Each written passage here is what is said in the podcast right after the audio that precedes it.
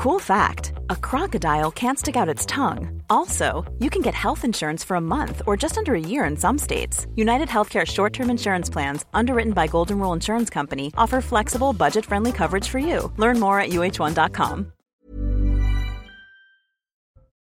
La barre des 42 degrés a été franchie ce mardi en Corse. Les fortes chaleurs s'installent dans la durée, de jour comme de nuit.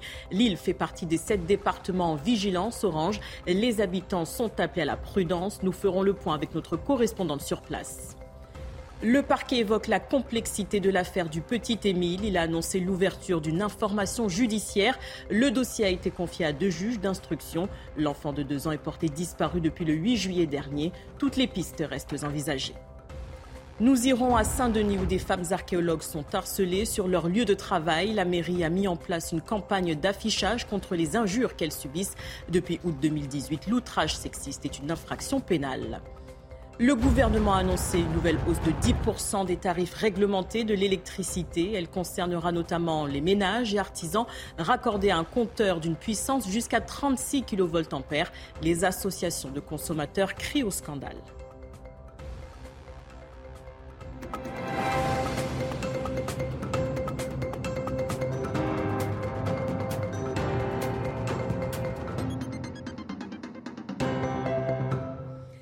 Bienvenue dans l'édition de la nuit. À la une de l'actualité, l'alerte canicule. Les températures que nous vivons en ce moment ne sont pas des températures normales. Ce sont les mots de Christophe Béchu. Le ministre de la Transition écologique déplore l'accélération du réchauffement climatique. Il a fait jusqu'à 42 degrés ce mardi en Corse. Le pic devrait se poursuivre ces mercredi et jeudi. On fait le point avec Christina Luzzi, notre correspondante en Corse. Les premiers relevés de température sont tombés et les services de Météo France ont enregistré un pic à 42,3 degrés à Castire, là en Haute-Corse. Euh, les 40 degrés ont été dépassés dans plusieurs autres communes, euh, dont Santa Maria Sique en Corse du Sud avec un pic à 41,4 degrés. Un épisode caniculaire euh, non exceptionnel sur l'île, mais dont la persistance nécessite une vigilance particulière selon Météo France. Et ce qui interpelle ici, c'est justement le fait que ces températures caniculaires s'installent durablement de jour comme de nuit. Je vous rappelle que la Corse est en alerte canicule depuis le 8 juillet et donc cette chaleur étouffante est de plus en plus difficile à supporter euh, pour les habitants comme pour les touristes. Alors euh, chacun tente d'y faire face un petit peu comme il peut. Euh, certains restent calfeutrés chez eux. On croise d'ailleurs très peu de personnes dans les rues la journée. La population comme les touristes sortent soit très tôt le matin, soit en début de soirée. Et il va falloir prendre son mal en patience puisque les prévisions saisonnières pour juillet, août et septembre de Météo France font état d'un scénario bien plus chaud que la normale ici en Corse. À la montagne aussi, il fait chaud. Des records ont été battus dans des stations dans les Pyrénées et les Alpes.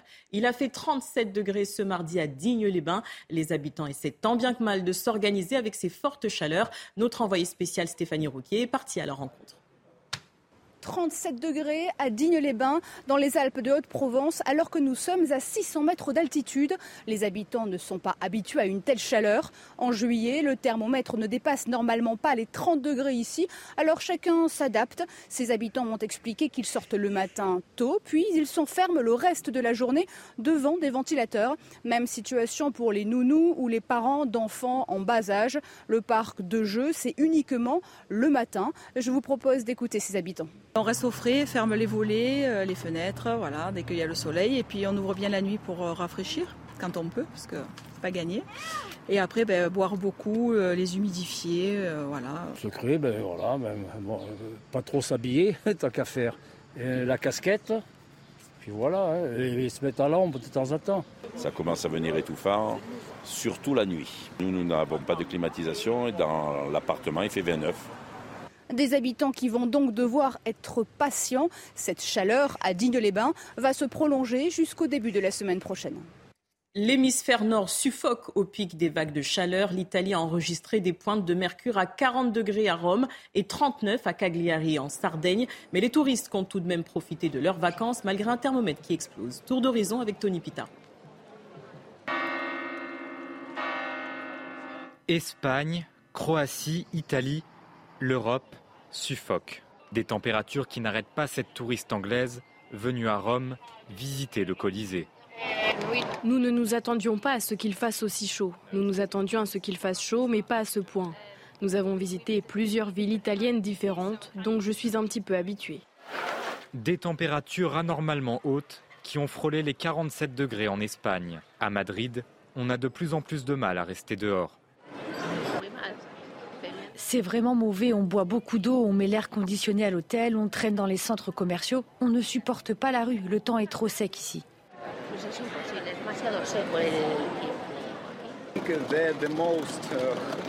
Je pense que c'est à Madrid qu'il fait le plus chaud. Oui, c'est l'endroit le plus chaud. Avant, j'étais à Paris et c'est plus confortable parce que la température est moins élevée, peut-être 5 degrés de moins. Donc Madrid est l'endroit le plus chaud.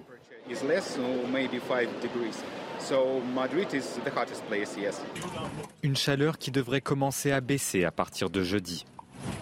Et l'une des conséquences des fortes chaleurs, les incendies. Ce mardi, plus de 150 pompiers étaient mobilisés pour éteindre un feu de forêt dans les Alpes suisses. Même situation dans la région d'Athènes en Grèce, où la France a envoyé des appareils et 18 personnels de la sécurité civile. Camille Joly.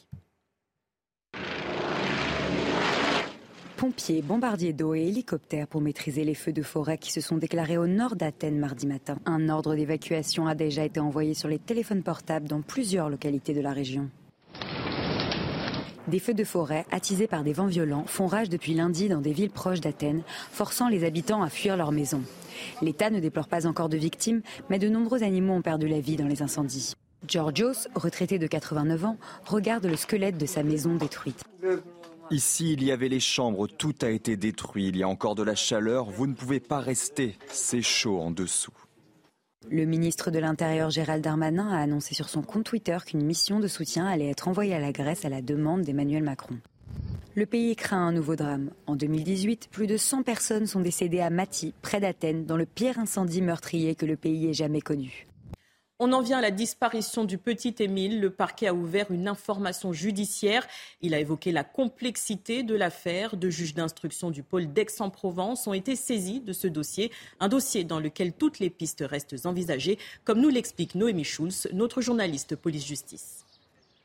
Ce sont désormais deux juges d'instruction d'Aix-en-Provence qui vont diriger les investigations pour tenter de retrouver Émile. Jusqu'à présent, c'est le procureur de la République de Digne-les-Bains qui chapeautait l'enquête, une enquête en flagrance qui n'a pas permis de retrouver le petit garçon euh, de deux ans et demi. La complexité de l'affaire justifie l'ouverture d'une information judiciaire, c'est ce qu'a indiqué le procureur de la République dans un communiqué, et c'est vrai que c'est la suite logique. L'annonce ce lundi de l'ouverture d'une enquête préliminaire avait pu euh, surprendre. Rémi Avon a finalement décidé de saisir deux juges d'instruction. Il évoque la masse considérable d'éléments collectés par euh, les gendarmes depuis le 8 juillet. Des éléments qu'il va falloir analyser. 1600 lignes téléphoniques ont par exemple borné dans le secteur au moment de la disparition. 1400 signalements ont également été faits sur la ligne téléphonique euh, dédiée euh, à la suite de l'appel à témoins. Un numéro qui est désormais fermé a été remplacé par une adresse mail disparition 04 at les juges d'instruction qui vont pouvoir décider euh, de placer des gens euh, sur écoute, euh, demander aux gendarmes de faire des perquisitions ou procéder à des auditions pour tenter d'élucider cette affaire dans laquelle toutes les pistes restent envisagées. Un accident, un enlèvement, un homicide, aucune n'est exclue ni privilégiée. Adopter le bon comportement. La mairie de Saint-Denis appelle au respect des femmes archéologues harcelées par des passants. Elles sont installées sur un chantier d'aménagement de la place Jean Jaurès. Elles sont victimes d'injures à caractère sexiste et sexuel. Sacha Robin, Maureen Vidal et Mathieu Devez. Cette affiche qui orne les grilles de ce chantier à Saint-Denis n'est pas là par hasard. Elle a été installée ici par la mairie pour appeler au respect des femmes archéologues qui travaillent sur le site car certaines ont été la cible d'agressions verbales à caractère sexiste et sexuel sur leur tenue vestimentaire. Cet archéologue, qui ne travaille pas sur le chantier de Saint-Denis, dénonce des comportements récurrents. De base, quand on fouille, on est censé être un petit peu le nez dans la terre. Quoi. Donc euh, forcément, on est accroupi, on est à genoux, on a des positions euh, qui sont dues à notre métier, hein, comme, euh, comme, comme des hommes se mettraient aussi à genoux pour, euh, pour pouvoir fouiller. Mais euh, c'est vrai que ce qui est problématique, c'est que parce que c'est une femme qui se met à genoux pour fouiller, il y a des remarques. Aux abords du chantier, les riverains condamnent ces comportements. Je ne comprends pas comment euh, on peut des, gens qui, qui, travaillent, on peut les, les traiter de, cette manière. C'est des gens qui sont sympas, ils sont là, ils sont en train de travailler tranquille dans le soleil. Mais il faut laisser en paix. On est dans un pays de démocratie quand même, non? Elle s'habille comme elle veut, elle fait ce qu'elle veut, voilà. Hein.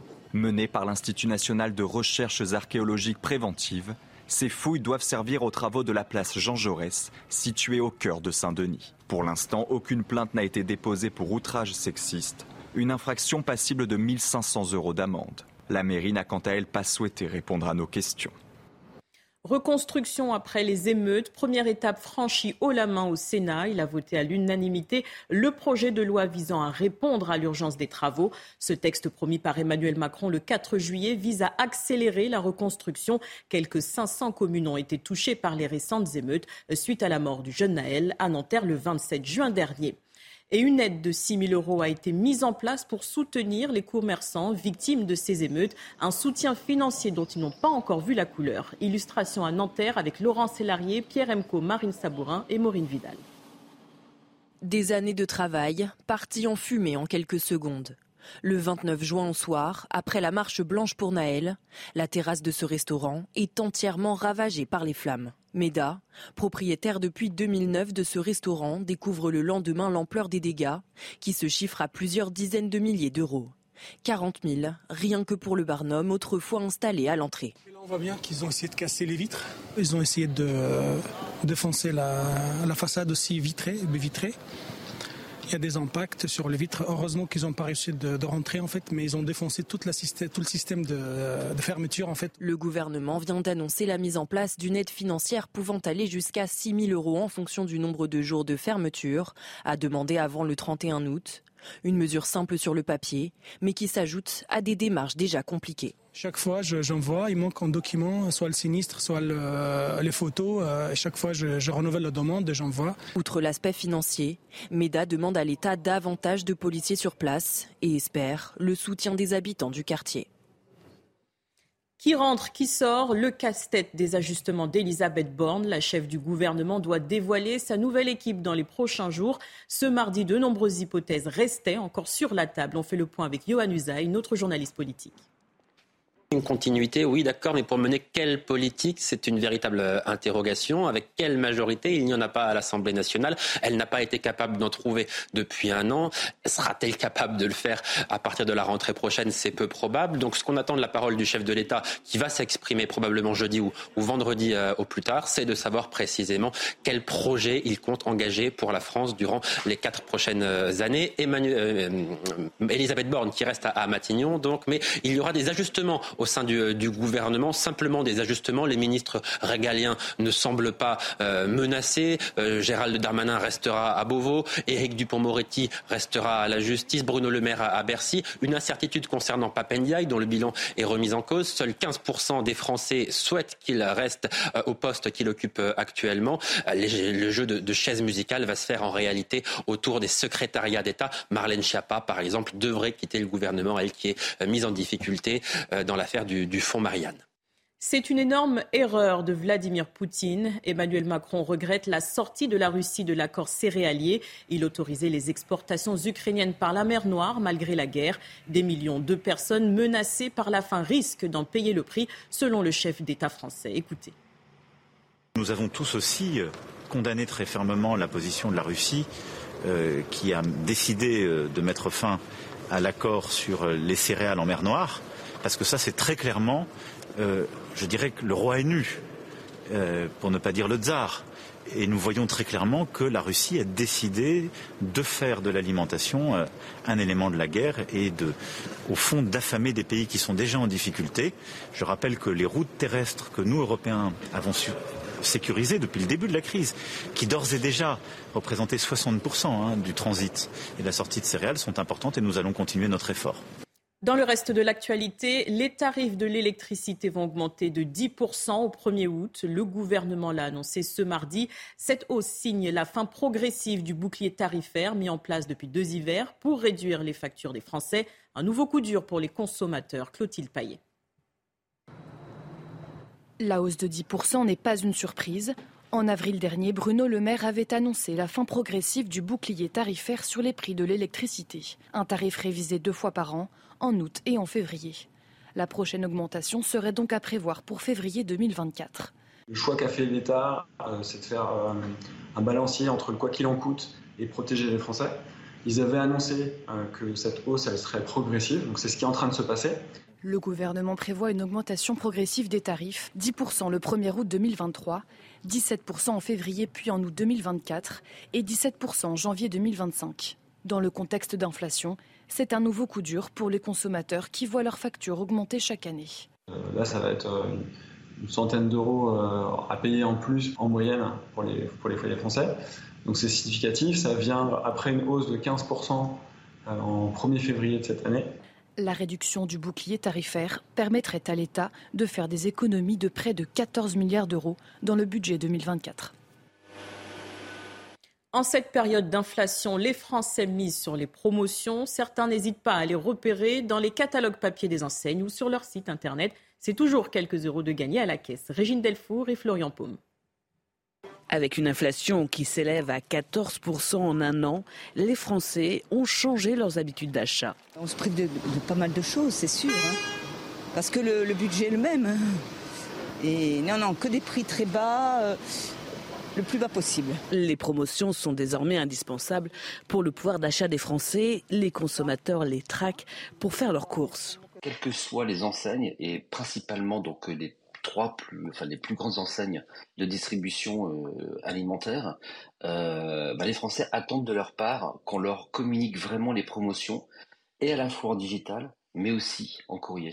Certains achètent dans plusieurs enseignes pour être sûrs de bénéficier du meilleur prix. Je vais un peu euh, dans tous les magasins et je dépense vraiment que le nécessaire. Juste le nécessaire euh, quotidien, jour par jour. Ils sont en effet 60% à choisir les différentes enseignes en fonction des offres promotionnelles. Vous êtes peut-être en vacances à Paris en ce mois de juillet. Soyez vigilants car les touristes sont les plus touchés par les arnaques dans la capitale. Principaux lieux touchés, le Champ de Mars, Montmartre et ses alentours ou encore les Champs-Élysées. Reportage de Pierre Emco et Adrien Spiteri. Au pied de la tour Eiffel, les touristes sont la cible privilégiée des arnaqueurs en tout genre. Alors certains sont méfiants. J'ai voyagé dans le monde entier, donc je suis très vigilant. On fait plus attention que chez nous, parce qu'on sait que c'est une grande ville. Donc euh, on est plus attentif à tout ce qui est pickpocket ou des choses comme ça. Puis on a tendance aussi à vérifier ce qu'on achète euh, deux fois. Ici, en plein après-midi, cet homme est abordé par deux femmes. Fausse pétition à la main, elles lui réclament de l'argent en plus de sa signature. Cette guide touristique assiste quotidiennement à ce genre de scène. Tous les jours, je vois des, des touristes repartir en chialant, euh, des, groupes d'arnaqueurs. Euh. Moi, ce que je vois, c'est ceux qui, sont, qui ont des, espèces de gobelets avec des billets. Et genre, en fait, ils sont en groupe et du coup, ils arnaquent un peu les autres touristes. On va croire qu'il y a des touristes qui donnent des grands billets de 100, 500 et tout. Ils ont, mais tu les vois vraiment, les liasses. Autre arnaque fréquente, la vente non autorisée sur la voie publique. Tour Eiffel miniature ou encore bouteilles d'alcool, les marchandises sont parfois cachées sous les bouches d'égout. Elles sont traquées par les policiers. Face au fléau des arnaques, un poste d'accueil mobile a été installé aux abords de la tour Eiffel. Il permet de prendre plus rapidement les plaintes. Tout de suite, place au journal des sports. On ouvre ce journal des sports avec la 16e étape du Tour de France. Au terme d'un contre-la-montre décisif pour la victoire finale, le maillot jaune de Jonas Vingegaard s'est imposé. Le Danois accentue son avance sur Tadej Pogacar. Le résumé avec Raphaël Redon. Il a tout simplement assommé le tour. Jonas Vingard s'est adjugé le contre-la-montre à Combloux cet après-midi, loin, très loin devant son grand rival Tadej Pogacar. Le match a démarré à 17h. Le maillot blanc s'élance en premier avec l'immense défi de reprendre au moins 10 secondes sur le Danois. Deux minutes plus tard, Vingard part très vite dès les premiers virages. Et au premier intermédiaire, le maillot jaune annonce la couleur. Déjà 16 secondes d'avance après seulement 7 km. Le leader de la Jumbo-Visma, plus véloce, prend tous les risques. Il augmente son avance sur Pogacar kilomètre après kilomètre. Au pied de la côte de Domancy, le Slovène compte 30 secondes de retard. Il décide néanmoins de changer de vélo pour attaquer la dernière montée. 14 secondes de transition pendant que Vingard en remet. Sur une autre planète, le leader du général écrase son adversaire. Il pointe à plus d'une minute d'avance au troisième chrono. À l'arrivée, l'écart est colossal. 1 minute et 38 secondes d'avance sur Pogachar, pourtant deuxième de ce contre-la-montre. Le tenant du titre confirme qu'il est plus que jamais le maillot jaune de cette édition, presque intouchable, 1 minute 48 devant Pogachar au général. On enchaîne avec du football. La Coupe du Monde féminine démarre ce jeudi.